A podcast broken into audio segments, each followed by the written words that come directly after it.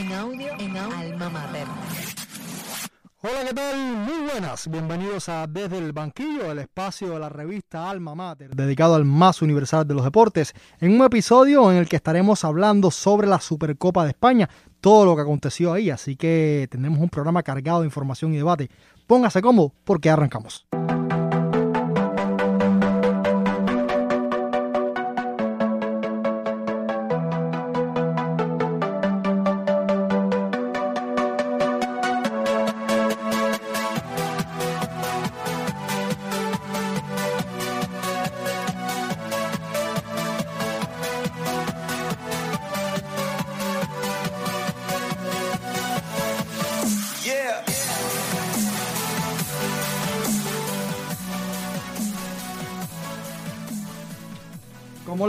Estaremos hablando de la Supercopa de España, el campeonato que acaba de ganar el Real Madrid, el primero de la temporada, y para debatir sobre todo lo que aconteció, tengo el placer de saludar acá en el primer podcast del año a mi hermano Alejandro Rodríguez. Un abrazo para ti, mi hermano. Sí, un saludo para ti, Haroldo, para todas las personas que nos escuchan y que nos siguen.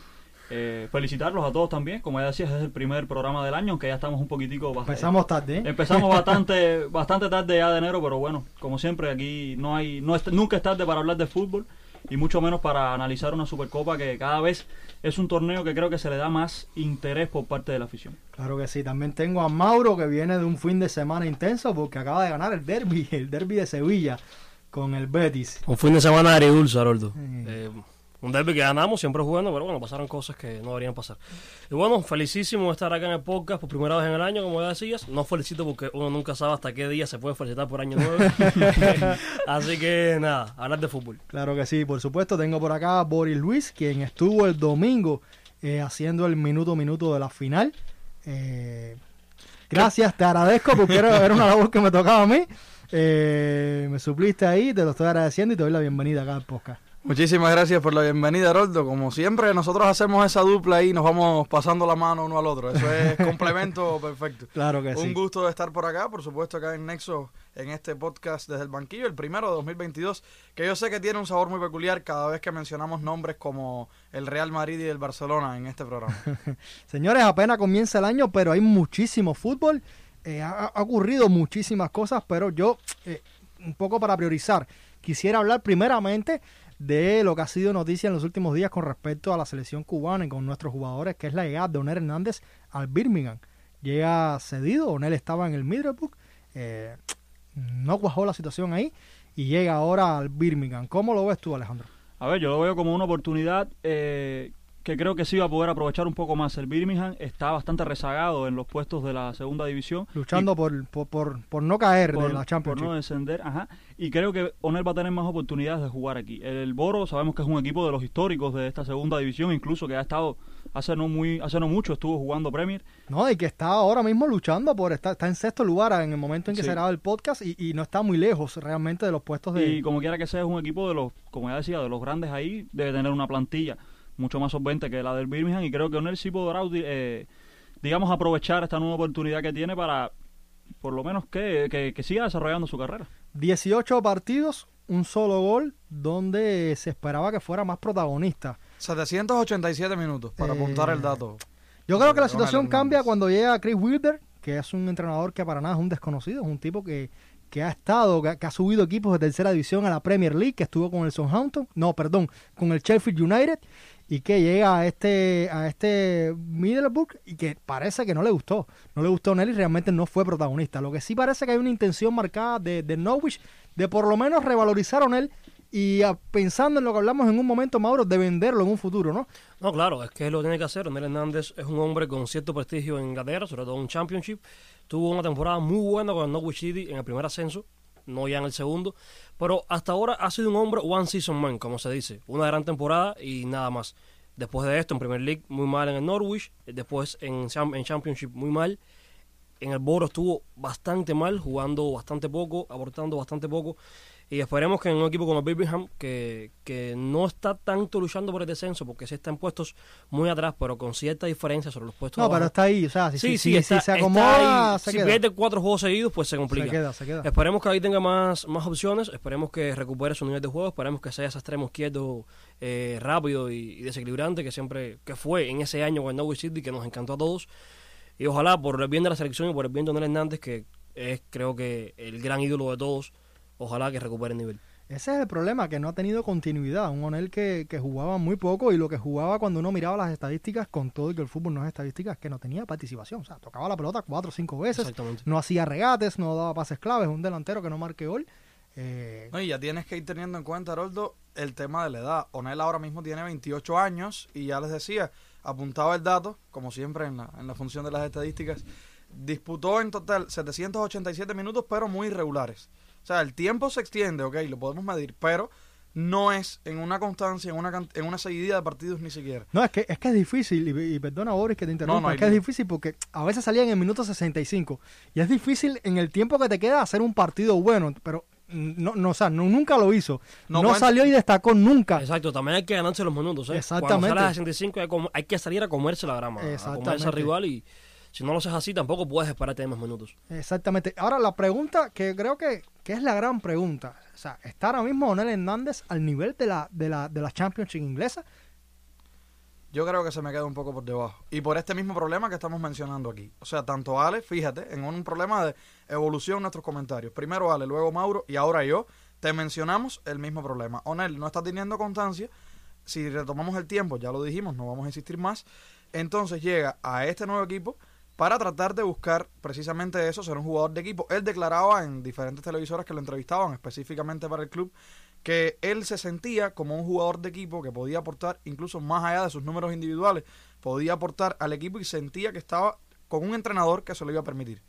Él lo mencionaba Pero es que ese directa. fue su discurso cuando llegó al Pero, Boro. O sea, fue el exactamente. mismo discurso. Y en el Boro no le dieron la cantidad de minutos que uno, como aficionado de Onel, esperaría. ¿Por qué, por qué se complica? Porque cambia el entrenador. O sea, el que lo trajo se va en noviembre, creo que es, y realmente pierde oportunidad. Y Onel comienza a jugar entonces cuando, los partidos que jugaba, cuando más, entre 10 y 11 minutos. Claro. En el mejor de los casos, normalmente era del 85 hacia atrás.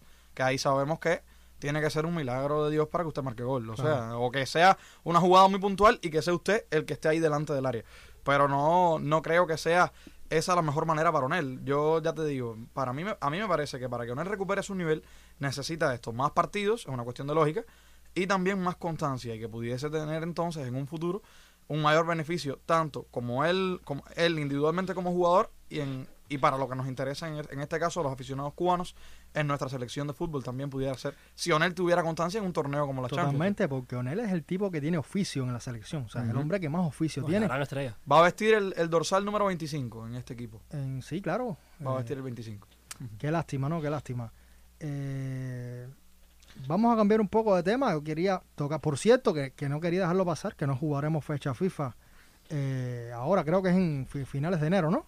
La Sí, fecha sí. FIFA. Todos jugarán fecha FIFA del área menos Cuba. Qué raro, ¿eh? Eh, qué raro. No estamos acostumbrados a eso. Bueno, eh, quiero decir algo antes de pasar al próximo tema, y es que Álvaro Ruiz Ren- Rente, un cubano de siete, que con siete años emigró a Reino Unido con sus padres, fue firmado por las categorías inferiores del Birmingham, del Birmingham, el mismo equipo que fichó a Onder Hernández. Es un jugador que pasó por el Chelsea, que por lo que se dice eh, es una gran promesa de fútbol y ojalá triunfe y ojalá verlo por la camiseta cubana. Ojalá. Extremo izquierdo de su posición izquierdo. regular. y ya siguiendo con estas noticias de los futbolistas cubanos, Cabafe también eh, Rescindió rescindió, su contrato. su contrato con el Bergantiños. Dice que no, no, se, no, no se le dio el protagonismo que él esperaba y decidió terminar el, el contrato con el Bergantiños. Y Marcel Hernández sigue on fire en Costa Rica.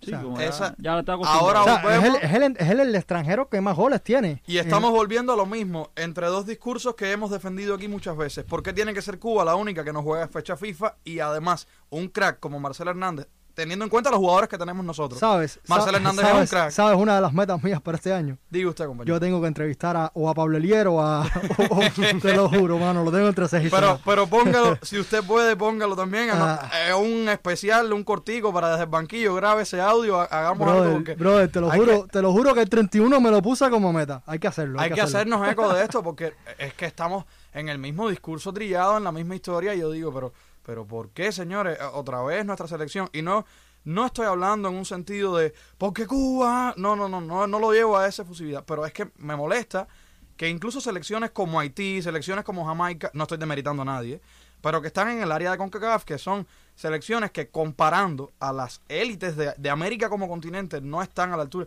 Tienen su fecha FIFA, tienen su calendario organizado, que de una manera o de otra, a veces no con todas sus estrellas, pero desarrollan el talento local contra otras selecciones porque les permiten jugar. No, y no se trata de jugar por jugar. El problema es que a día de hoy no hay un once tipo de la selección Exacto. cubana. Es que- y si tú no juegas, no lo vas a Pablo lograr Elier no nunca. tiene las piezas. No lo ya, vas a lograr ya nunca. no pedimos ir a Copa Oro asiduamente, No. pasar de fase de grupos, ir al Mundial. Lo único que pedimos Construir es, un equipo. lo único que pedimos es construir un equipo con los mejores cubanos y jugar fecha FIFA. Nada más que eso. Es que nuestras exigencias comparado a las exigencias de cualquier del mundo, aficionado de- del mundo, del mundo. es que parece irrisoria porque son cosas que ellos ni siquiera No, se piensan y- tener. Y este tema que, que tengo, que también lo tengo en el tintero, que debo escribir, sobre el mundial este que quieren hacer con cada dos años, que Cuba estuvo a favor de ese mundial. Uno de los argumentos de Pablo Lier era que, que- que se iba a jugar más. Bueno, vas a tener la fecha FIFA, pero si sigues como va, no vas a jugar. No, y ahora Y viene... ya hay estadio, gracias a Dios. Por suerte. Por Dios. Pero que viene, viene este problema de que usted no tiene un 11 regular, no va a tener a los mismos jugadores cada vez. Yo les decía, eh, salvando las distancias, ¿no? Pero era como cuando cualquiera de nosotros se sienta en una consola a jugar el FIFA, Pro Evolution, cualquier juego de fútbol de estos virtuales. Usted tiene una plantilla, después viene y cambia otra. Y, No, y- no, y no. ¿cómo, ¿cómo lo vas a lograr? ¿Entiendes? ¿Cómo vas a hacer un equipo contundente? No, no, no Yo creo que es realmente imposible porque Pablo Elier, como todos, son seres humanos. No, no es mago, no es mago. Es que, eh, claro, el día de mañana no se le puede exigir un resultado a Pablo Lier. Y yo sí creo que es el técnico adecuado para esta selección. No, lo hemos Yo hablado, lo, hemos hablado y no quiero repetirme, pero lo que pasa es que el día de mañana, cuando perdamos 5 a 0 o, o pasemos algo así, no podemos reclamarle a, Pa- a Pablo Elier porque no ha tenido tiempo para trabajar. No se juega. Eh, claro, señores, No. eh, nada, un poco para no dejar pasar este tema y ojalá que, que a Onel le vaya bien en Birmingham, lo estaremos siguiendo muy de cerca. Ahora sí, la Supercopa de España. Estabas loquito por entrar ahí. Y quiero, lo primero que quiero que ver con ustedes es el formato de esta Supercopa. Porque da la casualidad, A Mauro le encanta. y corríjanme, creo que si estoy Sí, me equivocado. gusta- me gusta creo, mucho. creo- sí, corríjanme si estoy equivocado, pero creo que desde que está el nuevo formato, la gana eh, el equipo que no fue ni campeón de liga ni campeón de que no copa. tiene los títulos que supuestamente Eh, justificaban la Supercopa. ¿Qué les parece este formato? A mí, usted, a Mauro, mí diga usted. particularmente me encanta. A mí también me gusta Eh, mucho. me encanta muchísimo. Creo que Boris está, que está sorprendido de Sí, esto. yo, yo, yo esperaba Eh, lo contrario. Adelante. no Me importa. gusta muchísimo el formato. No me gusta que se juegue en Arabia Saudita, por Totalmente de ejemplo, por acuerdo supuesto. contigo. Pero me encanta el formato porque la Supercopa de Europa, eh, de España, perdón, era un torneo subvaloradísimo, de pretemporada prácticamente, que a nadie le interesaba nada. Ahora, con cuatro equipos, es mucho más competitivo, es mucho más atractivo. En el medio de la En temporada. el medio de la temporada es que se pone en el foco el torneo como un torneo importante. Claro. O sea, ya cuenta ganar este título. Antes no contaba, antes no importaba este título. Los estadios estaban vacíos, llenos de turistas, por ejemplo. En el, cada vez que el Barça jugaba Supercopa de España, las gradas estaban llenas de turistas japoneses que visitaban Barcelona. A los aficionados no les interesaba este título, este premio. Ahora sí. A mí, a mí el formato, de verdad, me encanta. Ya luego, lo que se está haciendo, que eso es otro tema que seguramente hablaremos, me parece nefasto. Donde manda el señor patrocinio. Por supuesto, que no No, ese, ese es el tema, ¿no? Y ese es Y bienvenido ar- a un y mundo real. O sea, el fútbol es un negocio. Y los, y están- los árabes tienen mucho de ese negocio. Y, y- pero, claro, y ahí están, y, y yo no quiero ser el defensor del diablo, pero ahí están revalorizando la marca de la liga. En, Sí, sí, no, Sí, la, liga, claro. la liga sale muy reforzada. Claro. Los patrocinios entre Fly Claro. Emirates, Rakuten, Claro. 10.000 No, y no, y no, y no vamos al tema económico, sino vamos al tema de imagen. de y marca, claro, de, y posicionamiento. Claro. porque la liga claro. sabemos, la liga no es un no es un secreto para nadie que ha bajado muchísimo el nivel producto con- de la sobre- salida con la salida de la, de mayo- Messi, de la mayoría de las estrellas y estos partidos que se vieron en esta Supercopa parejos de mucho nivel, un clásico que se que volvió a ser competitivo, un clásico después de un Y a, tiempo. y a los equipos les debe aportar. ¿Cuánto si puede no subir la marca un partido como el Athletic Club, eh, el Atlético de Madrid, que estaba vacío, el estadio? Estaba vacío con cero interés. Pero, Ya- pero, ya pero, pero en cuestión de, quieren- venta, pero no tanto el público, ¿sabes? Al final Sí, lo que sí, vende es, es Barça y Madrid. No, no, no, pero- que pero al ya final- si quieren que se vea el clásico para Arabia Saudita. Pero no, pero al, Sí, fi- pero al que- final que- no es no es la, la, la asistencia a los estadios, porque el fútbol hace tres años casi que no vive de, de, de- de De la los- asistencia a los estadios, Exactamente, es venta, es Sí, venta. pero es, es el picante de- del deporte. No, Pero tú me estás hablando de lo deportivo, que estamos analizando lo económico. O sea, desde el punto de vista del negocio, siempre va a ser factible jugar en Arabia Saudí. Sí, claro. Eh, y, y- y si no y si no diera dividendos, mira, Florentino, que es el primero que está en contra de la liga y tal, lo hubiese dicho y no jugaba. No, por supuesto que da Eh, dividendos, pero el problema es que no se puede vender eh, una marca, eh, no sé, no se puede vender algo al diablo. Arabia Saudita, sin duda, sería el diablo. No, claro. No, y en este Una- caso. a mí el- no me gusta, es algo que yo, no entiendo. yo- ¿no? a pero ver, que si el clásico siempre va a generar interés en el lugar donde usted lo ponga. Por pero ya, supuesto. ya este partido Pero entre. Atlético de Madrid y Atlético Bilbao en España hubiera sido mucho más top que. Por supuesto, pero ustedes imagínense lo que sería jugar este mismo torneo con este formato que a mí me encanta en una ciudad española al año, donde confluyan en un fin de semana cuatro aficiones y sea la capital del fútbol de España durante un fin de semana o una semana. Sería eh, Claro, increíble. Claro, claro. Pero, que pasa que No se está- vive así en Arabia Saudita. O sea, 3 No, millones, no, no. 3 millones de euros para cada equipo, oye, perfecto. Pero y todo lo demás, hay cosas que están por encima de esto. Estamos hablando de un país donde se mata periodistas. Donde los derechos humanos, donde las mujeres no pueden entrar al estadio. O sea, donde los homosexuales donde los son penados por la ley. penados por claro, la ley. O sea, claro. no estamos hablando de cualquier país.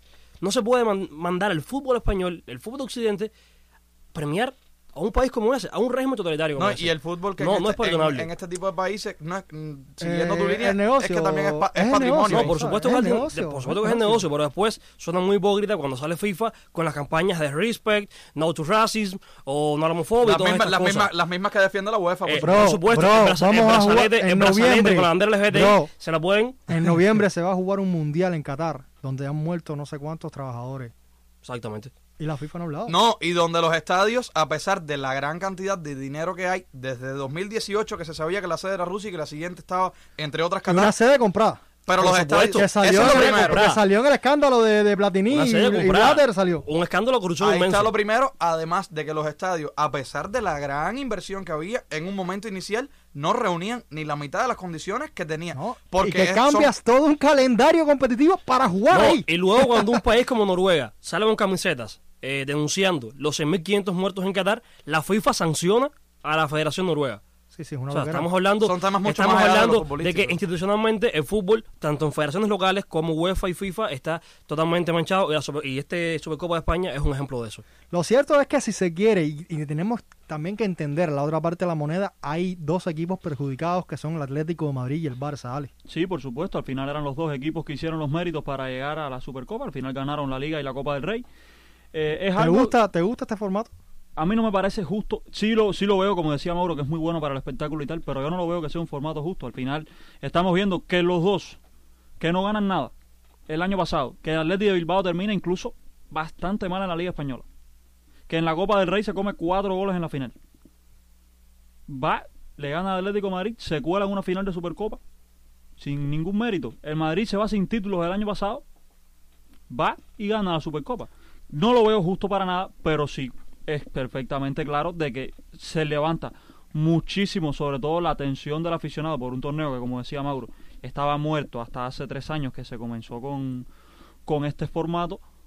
Y, y como tal, yo creo que también eh, al atleta lo, lo choca, le choca bastante, sobre todo tener que ir a jugar, bueno, como hablábamos, ir a jugar tan lejos, un desplazamiento tan largo, en un inicio de año que por lo general en un calendario frenético. Estamos hablando de que en esta fecha se jugó Liga, se jugó Copa de Rey, se jugó Supercopa. Ahí es donde voy. Estos, los inicios de año en España son de carruseles de partidos.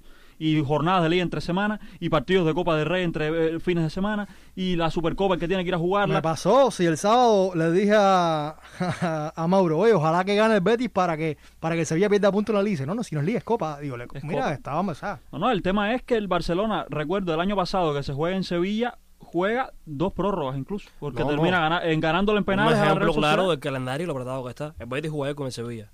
El Betis juega mañana con el Leche. Mañana, Mañana. martes, ubica, ¿no? Sí, exacto. Hoy estamos jugando el Hoy lunes. estamos grabando el lunes, sí. Eh, ayer domingo jugaron Betis Sevilla, mañana martes juegan Betis y Elche. O sea, dos días de diferencia entre partido y Y partido. en un contexto donde fácilmente te pueden salir cinco positivos Exacto, por COVID. pues, y- es y- más, Perfectamente. más las lesiones que Eh, supongan yo la- creo las modificaciones en ya el es rendimiento. hora de pensarse cosas y de que la Liga Española tenga 18 equipos.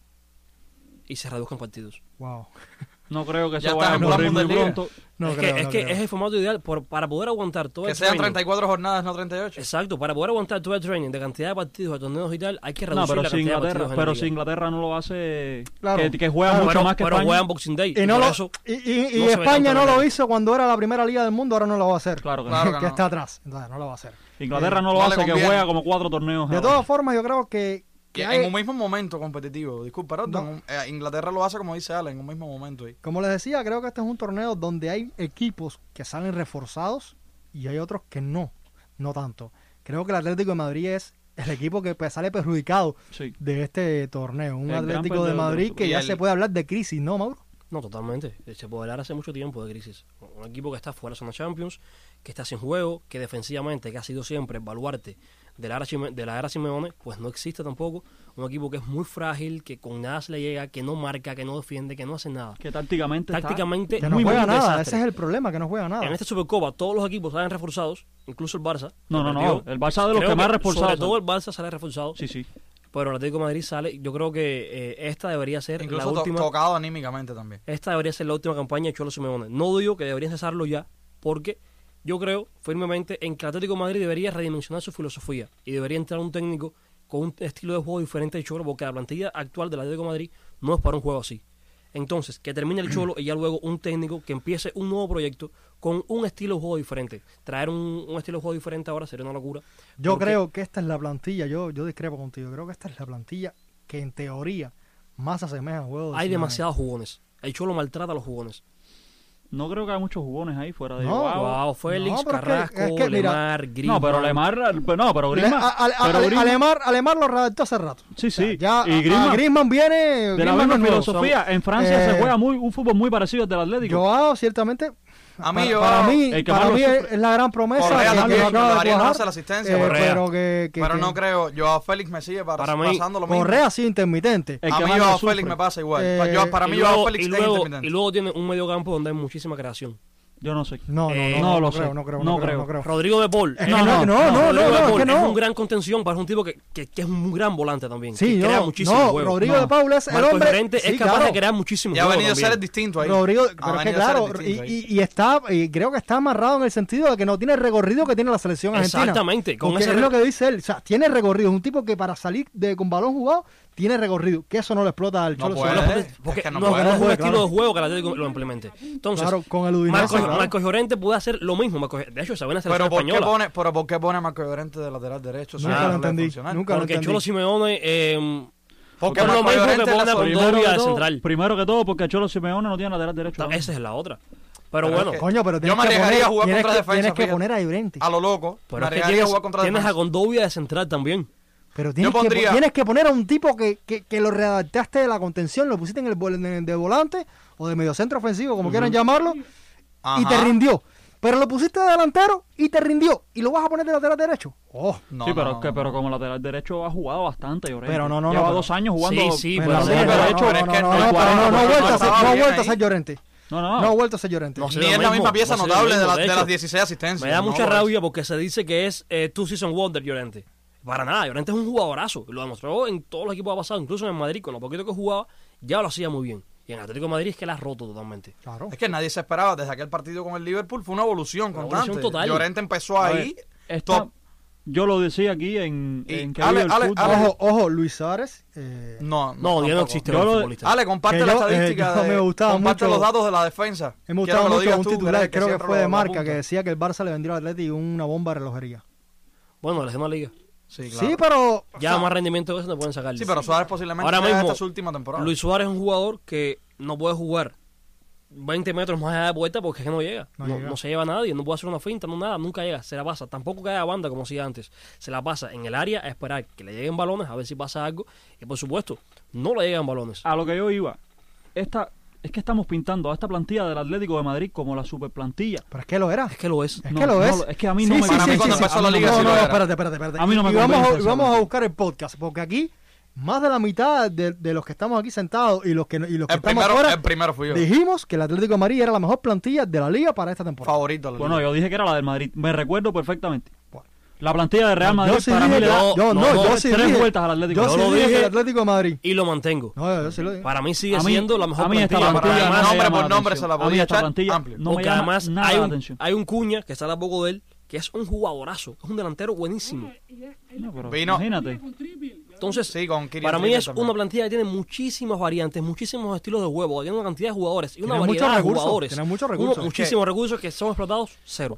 Yo, yo, yo vi a Cuña, yo vi a Cuña muy bien, yo vi a Cuña muy bien en los Juegos Olímpicos y dije, bueno, es que va para el Atlético a un estilo que no era ni el más remoto parecido a lo que jugó Brasil en las Olimpiadas de Tokio, pero es que sí, sí, ha encajado bien. Y entonces te digo que aquí las personas que nos escuchen eh, de manera eh, regular, me van a tachar de muy constante y repetitivo, pero es que a mí Joao Félix no me acaba de convencer. me acaba de Pasan convencer. los años y Joao Simeone. Félix no me acaba de convencer. El único jugador. Joao Félix Es es, que- media punta para crear, para jugar más rápido, emulando, salvando las distancias a un Lionel Messi No. a- o a- en ese estilo un poco más rápido. El estilo que le está dando el Cholo a Joao Félix, incluso al mismo Griezmann poniéndolo por la izquierda en vez de en la derecha, no me parece Mira, correcto. tiene que ver mucho con esto que decía Oblak. Y, y lo que pasa es que futbolistas como Joao Félix eh, no son buenos recibiendo al pie.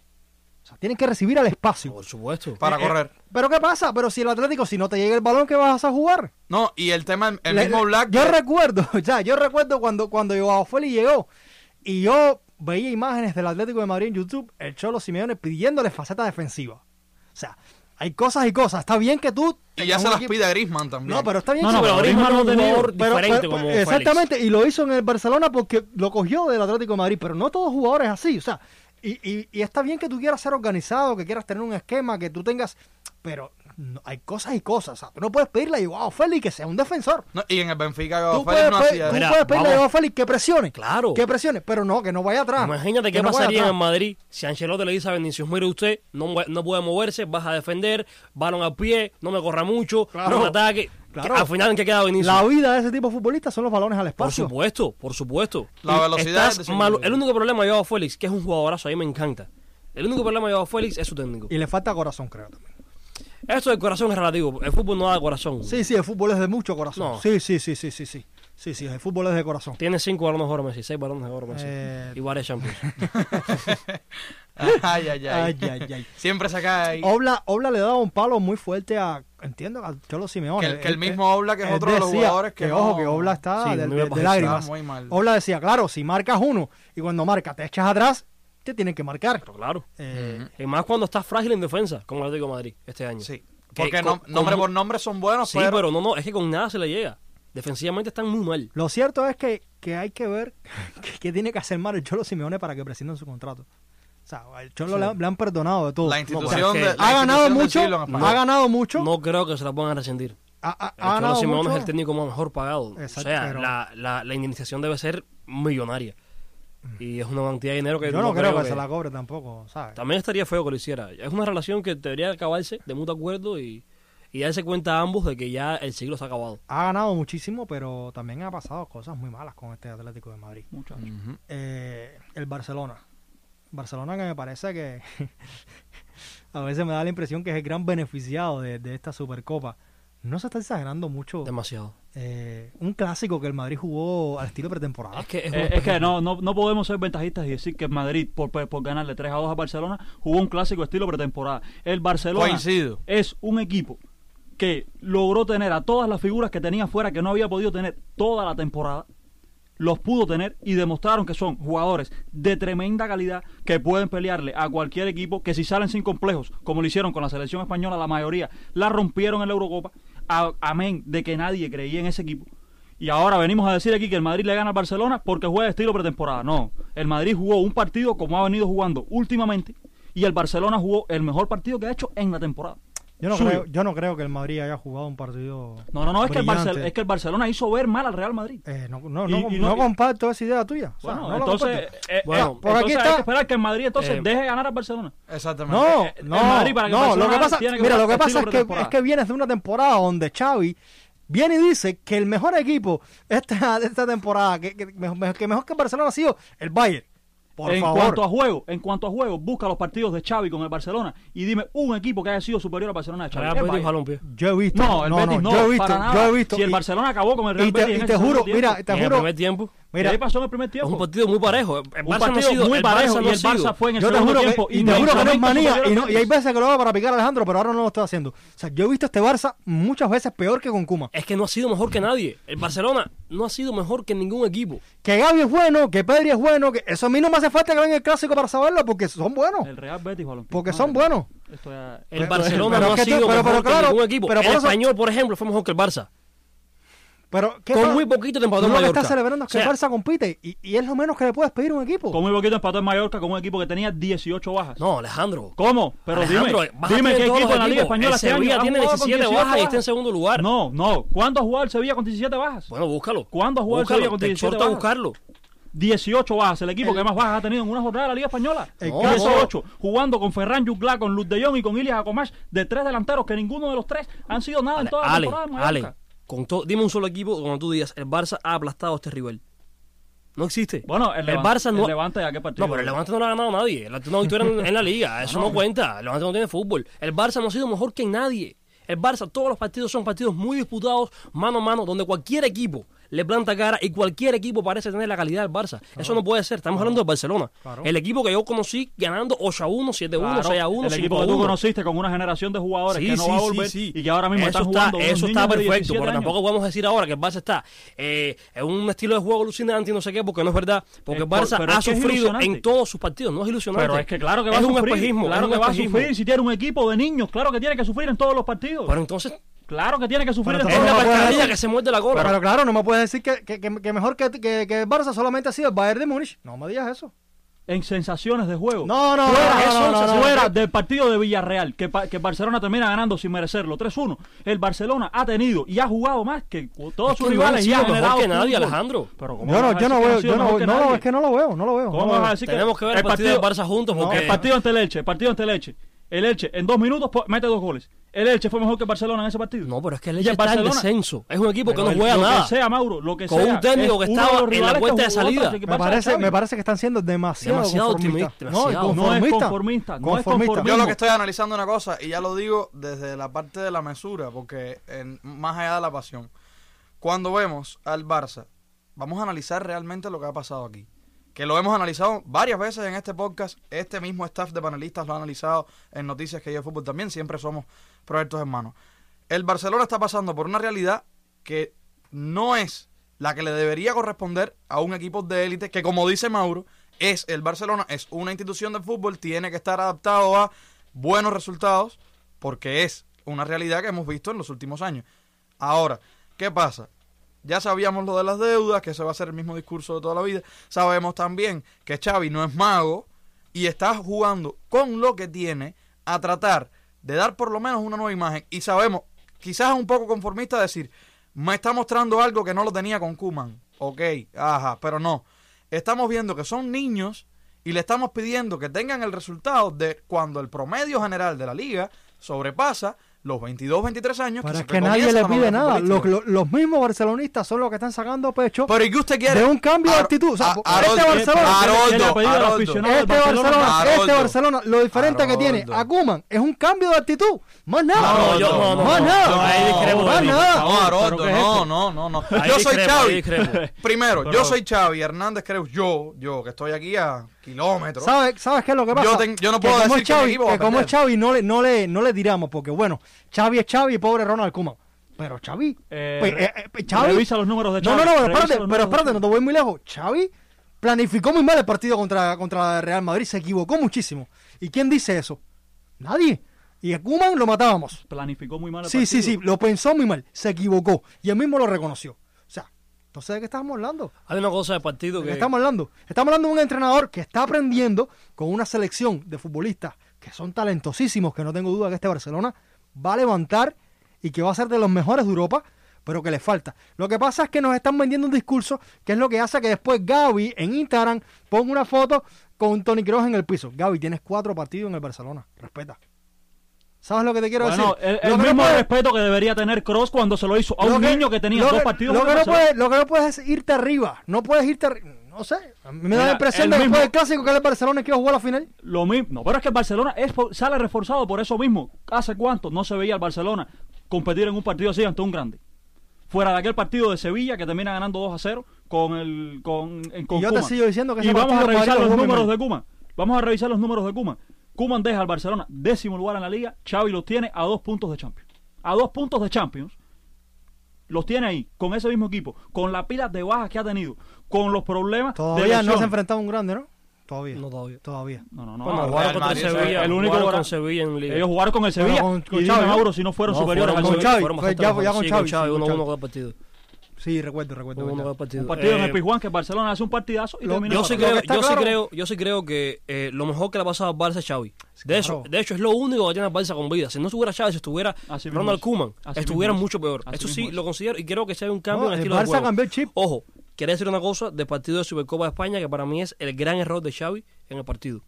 Cuando juegan con tres centrales atrás, con Jordi Alba por izquierda, que marcan el segundo gol, le da resultado, pero luego en el tiempo extra no cambió eso. De hecho, estaba viendo el- partido con un amigo y le dije, grave problema ese. Creo que Sobre- ahí, ahí está el problema. Sobre eso quería Y- hablarte, porque son dos estilos, de, o sea, dos maneras de entender el fútbol. O sea, el Madrid le regaló, es Ancelotti, es un viejo zorro también.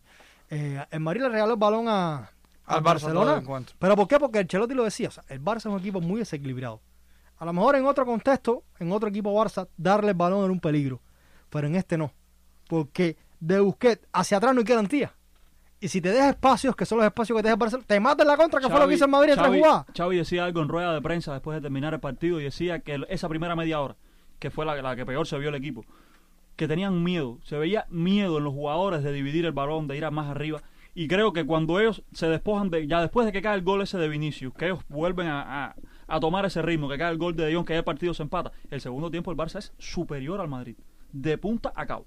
Yo no lo veo tan superior. Sí, fue superior. Sí, yo también lo superior. vi Yo, yo creo, no, Yo también lo vi no, no, lo que pasa es que el Madrid Lo jugó, que pasa el, es mismo- que- el Madrid, el Madrid tiene problemas para presionar arriba.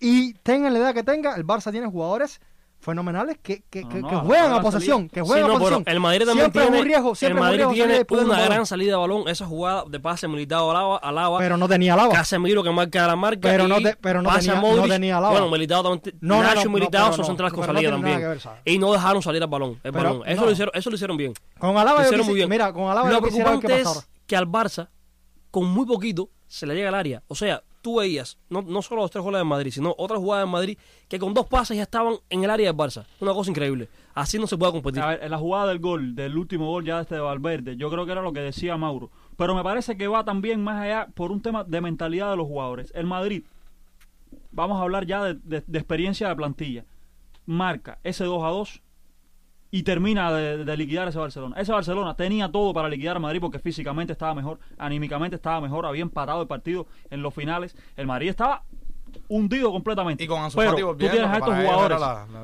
a estos jugadores que son niños con esta inexperiencia y no y van sobre so- sobre revoluciones y a esa hora lo que hace falta es empataste relájate Claro. tranquilízate controla y desde ese control intenta hacer daño al final físicamente estás mejor y anímicamente estás mejor pero si tú vas arriba arriba arriba te quitaron el balón a Dembélé le tiraron el balón a Casemiro cuatro contra dos y Rodrigo a correr El gran- Exactamente. en de eso- eran tres defendiendo, pero Jordi Alba lo que optó ante la. Él sabía que no llegaba corriendo. ¿Qué hace? Se barre. A la vez que se barre, eran dos defensas. Pero es que el problema de esto está en haber dejado a Alba como central. Claro. Eh, en, o sea, eso está perfecto porque estás perdiendo 2 a 1 y te hace falta un gol como sea. Pero después tienes media hora por delante. Organízate. Organízate. Y además, ahora tienes un cambio más cuando llegas a tiempo extra. Haz el cambio ya. Reconfigura la defensa. Ancelotti lo dijo, lo dijo claro, él se aprovechó o sea, de- Entonces- del desequilibrio que tenía Barcelona. Entonces, mejora esto, o sea, aplica esto ya después del gol de Madrid, que trae a Mingueza. Ya es muy tarde. claro. Ya ahí lo, lo que te hace falta es dejar a Alba ahí e ir a por el tercero. O sea, eh, son cosas que son producto de la inexperiencia de Xavi como entrenador, que para mí, ojo, va a ser un grandísimo entrenador. El cambio que ha dado el Barça eh, eh, para mí es muy grande y, y Xavi, como os dijo ahorita, ha sido lo mejor que le ha pasado al Barça. Lo único que invita a que el Barça pueda hacer lo que un día fue es Xavi Hernández. Yo- Pero hay cosas que debería aprender. Yo solamente pido calma, ¿sabes? Eh, calma, este equipo promete. Pero no este año. Pero no ha ganado nada. no este año por supuesto que no Y posiblemente tampoco el que viene. No, no. eh, yo creo que ya el año que viene sí se pueden empezar a ver por lo menos algo más. Yo no sé, no vamos a pedirle al Barcelona que gane la Champions y la Liga porque es una locura, pero competir mucho más ante todos estos equipos parejos o un poco superiores a él. No, y el que nivel hacer. que tiene la liga ahora lo, lo permite, ¿sabes? Yo, eh, Quedar entre los contrario, segundos, tercer contrario, lugar, sí, sí. contrario a lo que parece, eh, veo una liga bastante más poderosa Yo sí, yo que hace años. Yo también lo veo. sí. Porque es verdad que ahora hay un Madrid y un Barça más deficientes, No, pero lo que, que- el resto lo que de los pasa- equipos no, está mucho no. mejor que antes. Lo que pasa es que antes, Vemos un antes el Sevilla- Barça del Madrid estaba en No, un nivel es que el. Sevilla de ahora es más fuerte que el de antes. El Betis de ahora es más fuerte que el de antes. El Villarreal de ahora es de los mejores que he Pero visto. el Madrid el La. Real de ahora es fortísima. Pero el Madrid y el Pero, Barça no, pero el Madrid el. Barça no. Ah, pero es que eh, en cuanto a los dos punteros, los, duran- los, los dos bunkers insignias están por debajo de la Liga Europea. Pero es, Eso que, está pero claro. es que al final, mira, Pero Villarreal- Liga pero es que al final, mira, ve- venimos de temporada donde el Sevilla ha sido campeón de Europa League una pelota a veces. Buen equipo tiene que tener. El Villarreal también ha ganado y tiene buen equipo. O sea, Atlético de Madrid ha ganado su Europa League también, ya discutí, ya Sí, ha ganado Liga. ganó la A lo Liga. que me refiero es, Ahora todos esos equipos son mejores que antes. y el Madrid y el Barça no. No. Eh, volvemos lo mismo. Es que la Liga es más que Madrid y Barça.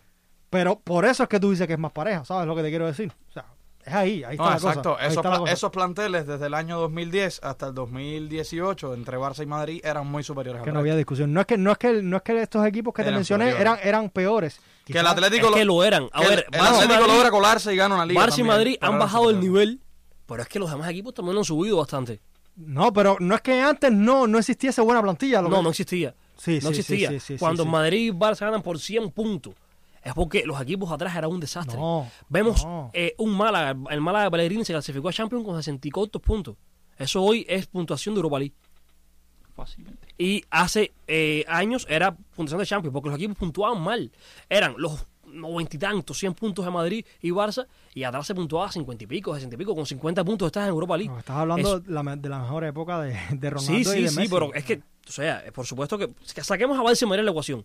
Entre ellos mismos, había muy bajo nivel, las plantillas eran, estaban muy por debajo. El gran problema de la liga en esa época es que veíamos dos equipazos muy poderosos y 18 equipos muy malos. Muy, muy malos. Luego, cuando se distribuye el financiamiento y tal de las televisiones, que los demás equipos tienen más dinero, empieza a subir el nivel. Por supuesto, esto trae la debacle de estos dos equipos. Pero es que la Premier lo ha hecho así. Y así ha subido el nivel de toda una liga. No solo dos equipos. Porque si no estamos hablando de la dictadura Barça y Madrid. Y siempre van a ser Barça y Madrid. No, que en, en más de una temporada el gran aliciente que tenía la liga era ver la ida y la vuelta de los clásicicos. Exacto. y Más allá de ver por y más Barça, y más Barça que el. Madrid, que ha ganado 8 ligas de, de las últimas 11. O sea, Ujú. o sea, Pero que el tema estaba precisamente en esto, en que se veían dos equipos muy superiores. Y en el caso que Mauro señalaba de la Premier era por esto, porque equipos que siempre estaban en la mitad, en la segunda mitad de la tabla hacia abajo, lograban a veces sorprender a los de arriba, al llamado Big Six y todo esto. historia. Señores, le propongo hacer una pausa y ya regresamos.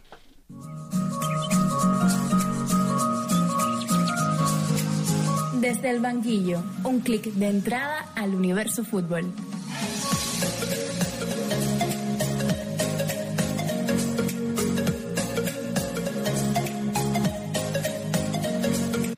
Regresamos y continuamos con el partido final. El Real Madrid Athletic de Bilbao o Athletic Club. Yo no me adapto al, al Athletic Club. Yo soy de, de la vieja Del escuela. franquismo. no, coño, no. De la escuela franquista. Eh, del Athletic de Bilbao. Eh, Los vascos. mucho mérito eh, para este equipo de Marcelino, que juega un fútbol, creo que lo, y lo comentábamos eh, antes de comenzar, que tiene una, una bestialidad a cómo juega este Atleti, eh, de presionar cuando no tiene el balón, y una vez que lo pierde, se repliega, y cuando y vuelve, o sea, un, fútbol de recorrido constante y un desgaste que no todas las plantillas pueden hacer esto. Eh, Marcelino con un bloque muy sólido, pero que creo que de los tres partidos que ha jugado en un mes con el Real Madrid, creo que este fue el que peor se vio. Sí, a ver, como quiera que sea, ya lo hablábamos, el Madrid es una plantilla muy experimentada que si juega tres partidos contigo en un mes y es superior a ti en todo, el último te va a hacer talco porque ya no le va a quedar nada por, por buscarte. Y yo quería decir una cosa, est- este, esta afición del Athletic Club de Bilbao eh, debe sentirse muy orgullosa de ese equipo. Es un equipo que cuando, cuando lo vemos la plantilla, tiene jugadores buenos, pero son jugadores, recordemos, que son formados ahí o que hayan nacido en el País Vasco. O sea, no puede salir de esa zona. Sí, no, no fichan. El- sí, el Atleti no ficha eh, jugadores de otras ligas, de, otro, de otros equipos, incluso de otras comunidades dentro de la misma España. Y creo que esto eh, demuestra la calidad que tiene el fútbol vasco. Lo vimos en este partido. A mí hay jugadores que me llaman muchísimo la atención en este Atleti. A de ti te Bilbao. gusta mucho Sunset. Oyan Sanset Oh, es un jugador me que me encanta. Eh, Los dos porteros que son muy buenos. Mu- sí, Muniain, que a mí. uf, A mí Muniain me gusta muchísimo como juega. Muniain, sobre todo por el- corazón. ah, que siempre lo confundo con qué, para Arribalaga, ¿no? Eh, Aguirre Zabala. ah, Aguirre. Zabala. Aguirre que est- está incluso convocado a la sub-21. Me encanta, son la me selección encanta. sub-21. Los Pero bueno, centrales son tiene que competir con Unai Simón. Sí. Muy No, buenos claro, no, centrales. no, pero, pero es un portero La futuro. o pareja sea, central es buenísima. La pareja de y- centrales. y si algo ha distinguido a los equipos vascos son los porteros, la calidad de los porteros. Otra cosa que, ta- que también a mí me gusta mucho, hoy el Zarraga. Ujú. Es un Sí, buen jugador. Y bueno, ya el hermano de, de Iñaki Williams, que parece que viene a ser la nueva joya de la corona. Sí, por Nico. suerte no es como el hermano. Nico Sí. Williams. Sí, Nico Este Williams. sabe controlar. O sea, eh, el Athletic Club de Bilbao, en cuanto a plantilla, es superior, es i- inferior a los otros tres rivales que tenía en esta Supercopa, Pero creo que una vez más Marcelino vuelva a demostrar que es un técnico Sabe lo que muy hace. práctico. Sabe lo que hace. Marcelino es un técnico muy práctico, que le das un cuadrado y te lo va a convertir en un círculo.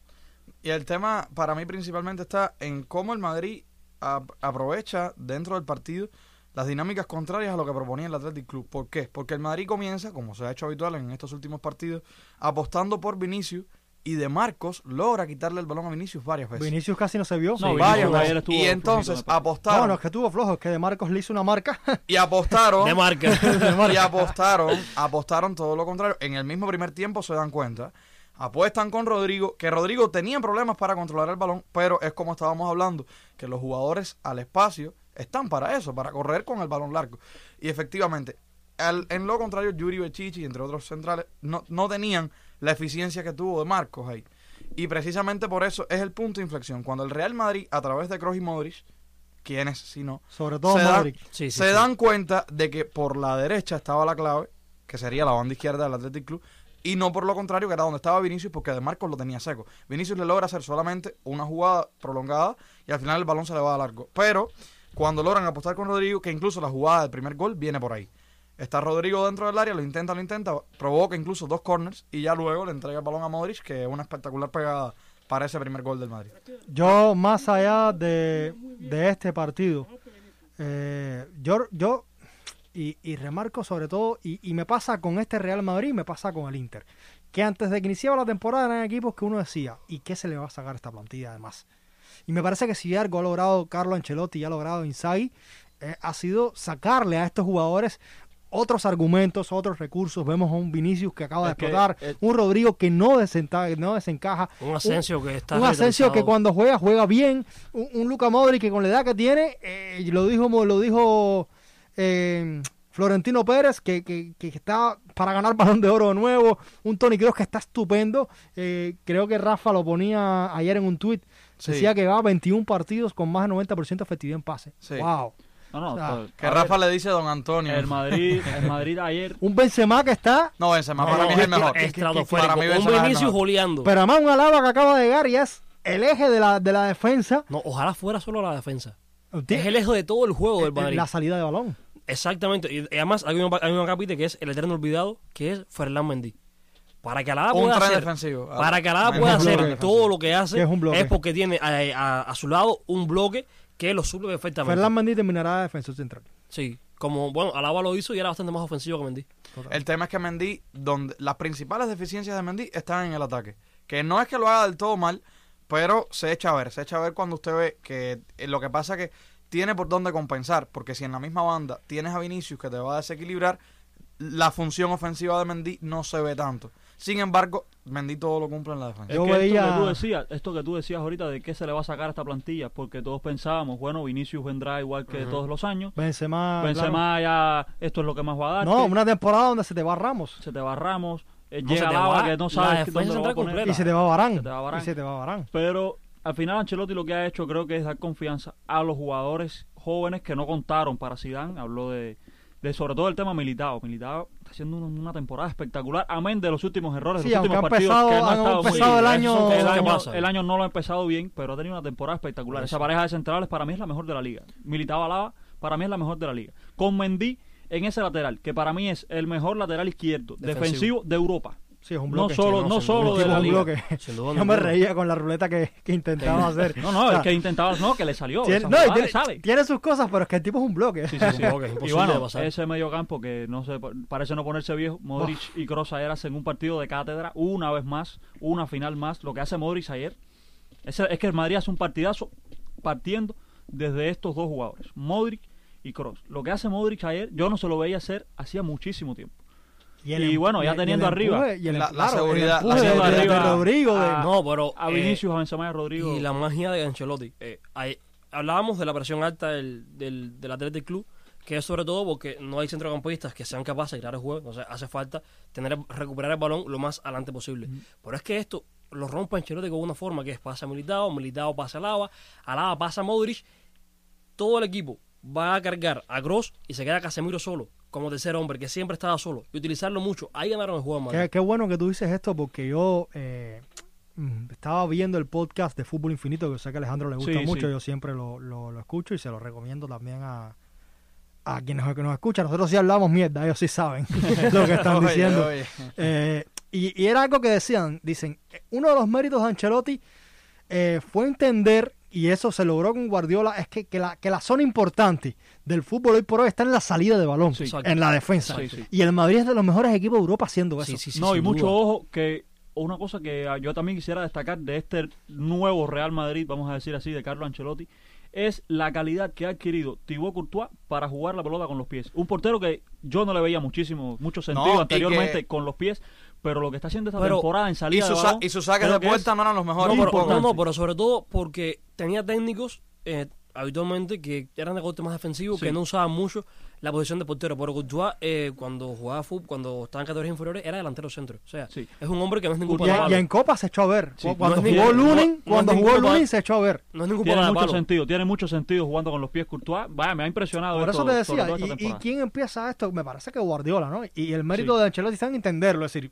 bueno, la zona importante del fútbol hoy está atrás en la salida de balón. Una vez que uno y sale, recordar, tiene, Tiene un mucho tercio. campo, tiene claro, mucho campo, claro. tiene mucho campo. Ancelotti también tiene antecedentes directos como para entenderlo porque en varios de los clubes ha coincidido con esas dinámicas. Ancelotti cuando pasa por el Bayern, por ejemplo, ya entiende que si Guardiola aplica ese sistema de juego en varias ligas, en equipos completamente distintos y aún así puede ser eficiente, usted tiene que adaptarse a sus condiciones, que es lo que él No, ha es que logrado Ancelotti hacer. llega, Ancelotti llega al Bayern a suplir a Guardiola.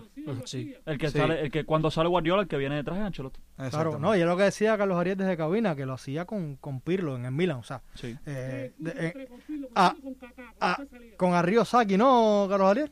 Con Arrio Saki, la, eh, dire- director, ¿me equivoco? Sí. En el Milan de Arrio Saki, claro, eh, o sea, la defensa zonal No, de- del y- Milan de Arrio Y este mismo que la defensa era el mejor ataque en ese equipo. Pero es que. Ancelotti tampoco es que sea un técnico ultra defensivo que no, esté acostumbrado a sacar, el balón. El Madrid de la décima, no el de la décima, el Madrid del segundo año de Ancelotti, esa primera mitad de temporada que ha sido Una yo, barbaridad. Yo jamás he visto a un equipo jugando como ese Madrid en esa primera mitad de Champions.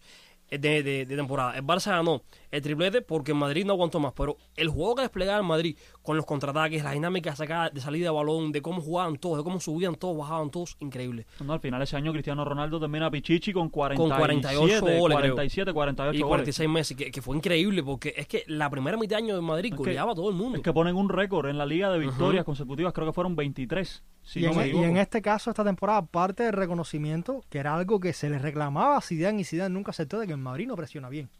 Dice, nosotros nos replegamos y jugamos a la contra porque no, no presionamos bien.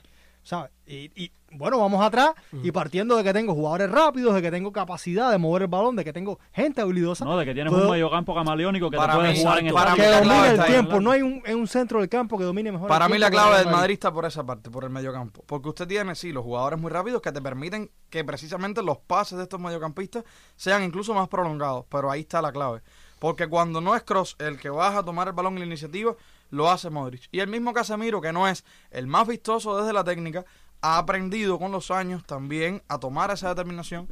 Lo vemos que incluso dispara, lo vemos en diferentes funciones. Yo te digo, creo que realmente este, este Madrid tiene el mediocampo, lo tiene hace años, pero que Ancelotti ha logrado darle ese toque, ese toque de libertades donde los tres se mueven y son hombres polivalentes. Es un posicionamiento flexible desde la táctica, porque a Casemiro lo hemos visto desde hace tiempo que se le gusta a veces vincularse al ataque directamente.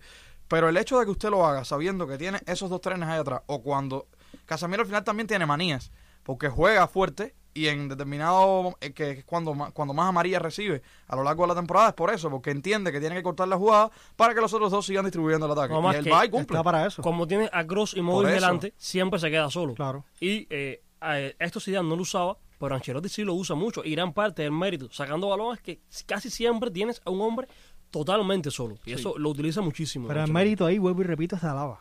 Sí, no, por supuesto. Ah, Totalmente Todo Alaba. empieza, todo empieza con Alaba. Totalmente. Y el mismo Militao, Yo- a pesar de que todavía tiene sus desajustes, ha mejorado muchísimo. No, Militao saca muy bien el balón yo el punto rojo a este Madrid se lo pongo en la banda derecha. Eh, no, y, y en lo conservador que está haciendo Ancelotti con los cambios.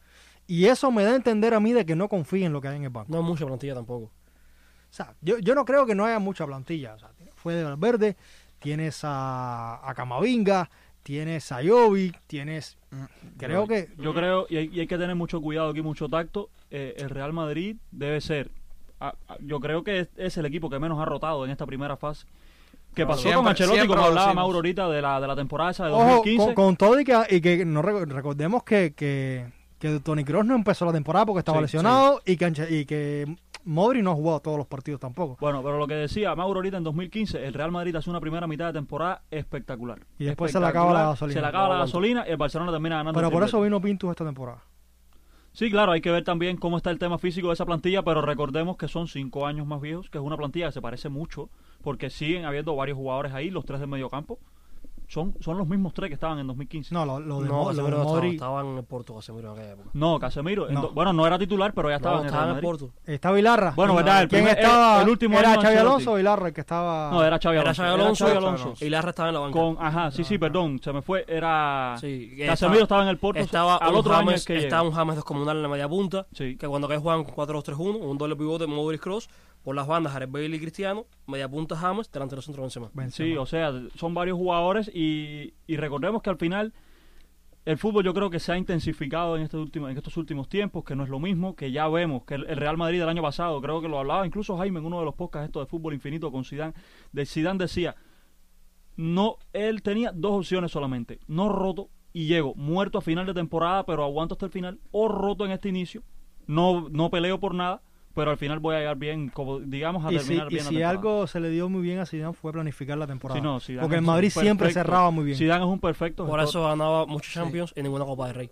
Claro. Ujú. Sí. Es que en las primeras mitades de las temporadas a veces Claro. uno decía, el Madrid con la plantilla que tiene, y sin que embargo corres en la segunda mitad muchos equipos estaban en declive de rendimiento y el Madrid Es que corre el riesgo. Corres- corres es que- un gran riesgo. Es que corres el riesgo ese. Zidane perdía las ligas en enero. Exacto, corres ese riesgo de que mm, tengas un mal partido y te quedes sin nada. Sí. A Zidane nunca le salió así porque Zidane es un hombre con mucha Zidane con mucha perdía las ligas en enero, pero te ganaba para Champions. ganar la Ganaba Champions. la Porque llegaba el equipo muy bien, digamos, en lo físico a, a esos partidos. Salvo, PS- eh, salvo aquella temporada donde le funcionó el rotar al principio, que ganó la liga con mucho margen, con la, con la unidad B del Madrid y ganó la Champions. Sí, con aquellos dos equipos Sí. que... es sí, que es la mejor temporada que yo le he visto al Madrid exacto. y posiblemente sea una de las mejores de su historia. Ustedes fue la de, no me los, dejarán la de los-. No, la de los 101 no, fue... no, no, fue con Mourinho entonces. No, Sí, la- sí. Esa, esa, esa temporada es la que termina ganando el Madrid la final de la Champions en, en Cardiff. Contra la Juve. pero que es un equipo que en Champions era superior a todos, que en Liga fue superior a todos, porque aquel Barcelona de Luis Enrique, ojo, tenía todavía el tridente, era una plantilla muy parecida a la plantilla que había ganado el triplete. Bueno, señor Barça. Sí, Sí, era, era Sí, muy sí, buen era un gran Barça. Era un señor Barça. Y el Real Madrid Barça. termina ganando esa liga con muchísima autoridad. Ma- Mauro, para cerrar, un poco lo que estuvo corriendo este fin de semana también con el derby de Sevilla, Betis, Sevilla, un partido que se suspende el sábado eh, por aquella lamentable acción eh, donde golpean a Jordán con, le lanzan un, un tubo de plástico, tubo un banderín, eh, cosas lamentables de, de un estúpido que, que no, que no representa ni mucho menos la afición bética. Y luego un partido del domingo que, que el Betis fue muy superior al Sevilla. Acá eh, tenemos la gran noticia que es un Betis que compite contra todos, que, que juega muy bien, que, que hace casi todo bien, que, que además está siendo sólido en defensa, con un Edgar que está a un nivel sublime, que es lo Que a eso voy, impresionante. con una plantilla que nombre por nombre no me parece bueno. O sea, Ojo, A mí me parece una buena plantilla. es una buena plantilla en defensa. Es más débil, o sea, es menos débil de lo que, de lo que pueda parecer.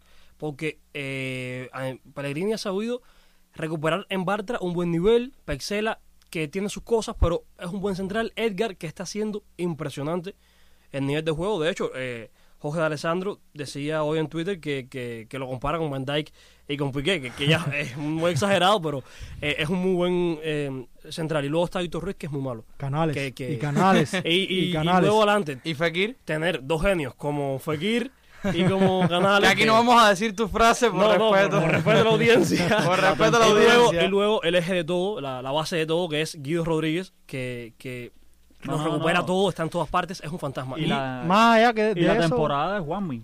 Sí, claro. No, la temporada. Juan Miguel, que es un jugador que nunca aparece, que nunca está, y eh, En esta sí se- no se las arregla para siempre estar de cara al gol. Pero más allá de eso, me parece que, que el Sevilla termina debiendo mucho. O sea, no jugó. Y yo no creo que esta es la primera Es que temporada donde el Sevilla, nos el debe. Sevilla jugó obligado. Porque bueno, sabemos todo el tema este que trajo después, después del partido, que Lopetegui incitaba a Jordán a que se tirara, que se Sí, mareara. lamentable también lo entiendo. Ojo, ojo, eso son especulaciones. Bueno, No, no, especulaciones no, no. o son Eso no son tweets de especulaciones, los jugadores no, no, del. Betis No, no, no. que estaban a pie de campo Eh, lado, incluso el cuarto árbitro dicen los jugadores del Betis que llegó a escuchar estas palabras de Lopetegui. Esto, esto es importante decirlo y además está así en el orden cronológico de las cosas. Lo que hace Sevilla es lamentable.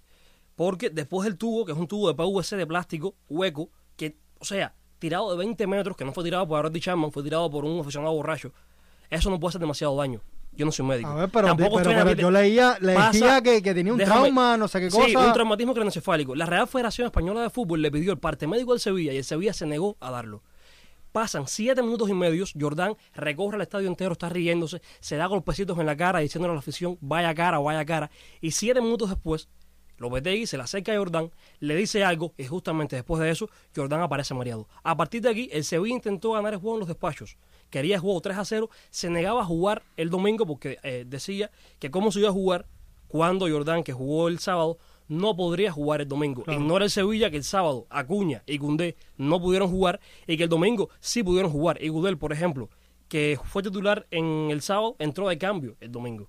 No entiendo por qué pasó eso, pero pasó. O sea, aquí el gran beneficiado en que el partido se suspendiera es el Sevilla, que era un equipo con mago de bajas y que le interesaba jugar el domingo o el jueves. Lo comentamos, yo te Incluso lo, lo te, te lo ponía en WhatsApp, en el grupo, te lo, te lo. Exacto. Y yo por la noche- Es lamentable, eh, o sea, es lamentable lo que hace Sevilla deportivamente porque está fingiendo, es muy grave, está fingiendo, está sacando las cosas de contexto, está haciendo oportunismo de algo lamentable para su provecho. Esto también está muy mal. Yo le decía a Mauro que este tipo de partidos eh, cargados de tradición y bueno, de que, un, que un espectáculo, derby sevillano siempre es problemático. y sí, no es la primera sí, vez que sí, ocurre sí, estas sí, cosas. la pasión, No es y la el- primera la vez. pasión y la delincuencia, yo le decía que quedan en, en una línea muy fina, hay una línea muy fina entre esas dos cosas y bueno, pasó.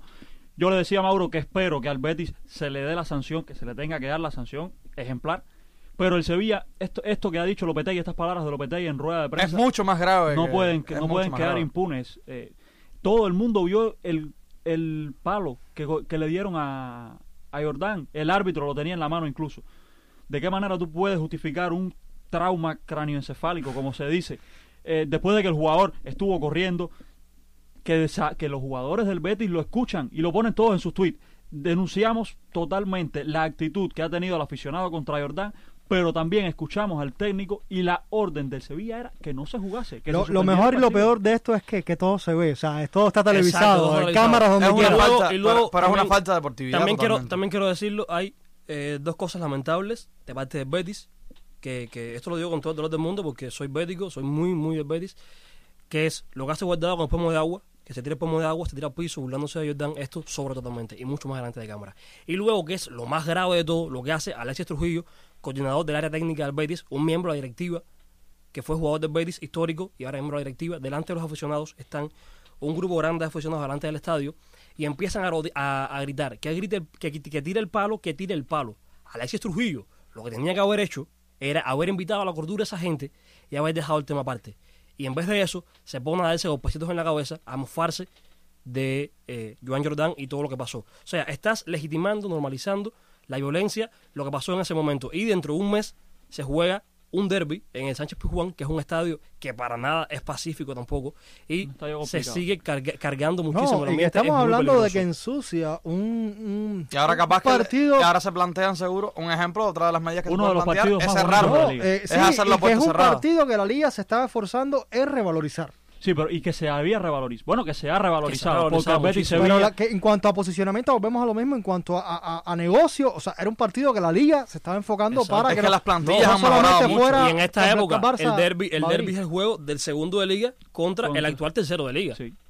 Sí, sí, sí, no, eh, se ha revalorizado totalmente. Esto es un partido que hace un tiempo acá no se le daba incluso ni la connotación y lo que se ha visto con las últimas temporadas del derby. Bueno, yo por lo menos es de los partidos que más espero siempre en la Liga Española. Insisto, mucho mérito para Pellegrini. Sí, sí, no. No, totalmente. Pero el tema, el De tema un Betis, de un Betis Pellegrini- que no jugaba nada, porque lo recuerdo No, que lo hablábamos Rubí- acá. con un con. Rubí, con Setién. No, con City sí jugaban algo, pero... Eh, sí, pero no. sí, no al mismo no. nivel. No, Bueno, no, no. Sí, pero no. Sí, no, Eh, Setién lo hizo muy bien Setién con solo, un año y medio. un solo registro. Un cuando año- le cogieron la vuelta un año a la medio, vuelta. Claro, cuando le cogieron no, la vuelta, no tenía, no tenía cambios. ahí. Ganamos tres partidos en, 20 en los últimos 20. Entonces, el tema, el tema, lo que yo te decía, Rodri, antes de que se nos vaya, incluso más allá de lo extradeportivo que sucedió, que es lamentable, para mí en el Sevilla, en este caso, es otra temporada, ya creo que la tercera consecutiva, donde nos sigue dejando a deber en aspectos fundamentales. Y no solo contra el Betis, contra varios el equipos. Sevilla de la lo liga. gana, le, le- Pero es que le el gana la Europa League. equipos. O sea, Tiene- le salva la Europa League, mejor dicho. Lo que y pasa de tiene, Sevilla, y pues, tiene una buena plantilla como para competir en la liga, pero en momentos puntuales se nos va. para terminar, el, el- el gran problema del Sevilla es eh, en Lopetegui, un equipo que no propone, que tiene una gran defensa con Koundé y Diego Carlos, y a partir de ahí se basa, no en la construcción de juegos, sino en la destrucción. Se tiran atrás, defienden, defienden, defienden, y esperan un gol, dos goles y aguantar el resultado. Y así, por eso, es un equipo que logra buenas cosas en liga porque eh, es mucho mejor que sus rivales, pero tampoco se puede esperar nada más allá a nivel de juego. No, lo hablábamos a inicio de temporada. O sea, el, el Sevilla eh, termina debiendo en Champions, que era un año para decir, sí, ya gané la Europa League, yo soy equipo de Champions. No ocurre así. Y creo que termina debiendo también en Liga. O sea, cuando tienes un Real Madrid que quizás no estaba tan fuerte, con todo y que está, está disputando la Liga el Sevilla, porque tampoco es que esté mal. Pero me parece que podía ser más. Y, y- y- y no solamente es por donde está en la tabla, sino lo que está dejando en cuanto a sensaciones. De todas maneras, queda mucho con tem- temporada, mucho campeonato. Esperemos que pase, que, que pase. Eh, pero hay un duelo muy lindo entre, entre el Sevilla y el Betis. Eh, me encanta que sea así. Y que el Barcelona siga como está. Oye, oye, siempre con el daño. Esa, esa- Señores. esa alegría te va a durar poco. parece. Señores, nada, qué lujazo haber compartido con ustedes acá este podcast. Eh, agradecerles como siempre que me han acompañado, a quienes nos escuchan. Recordarles que siempre estamos posteando contenido en las redes sociales relacionado con el podcast. Ojo, que se vienen sorpresas. Ya el Boris hizo un minuto a minuto. A lo mejor haya narraciones, haya muchísimo contenido. 2022 cargadito. Así que habrá mucho fútbol en Alma Mater. Señores, nada, será hasta la próxima. Chao, chao.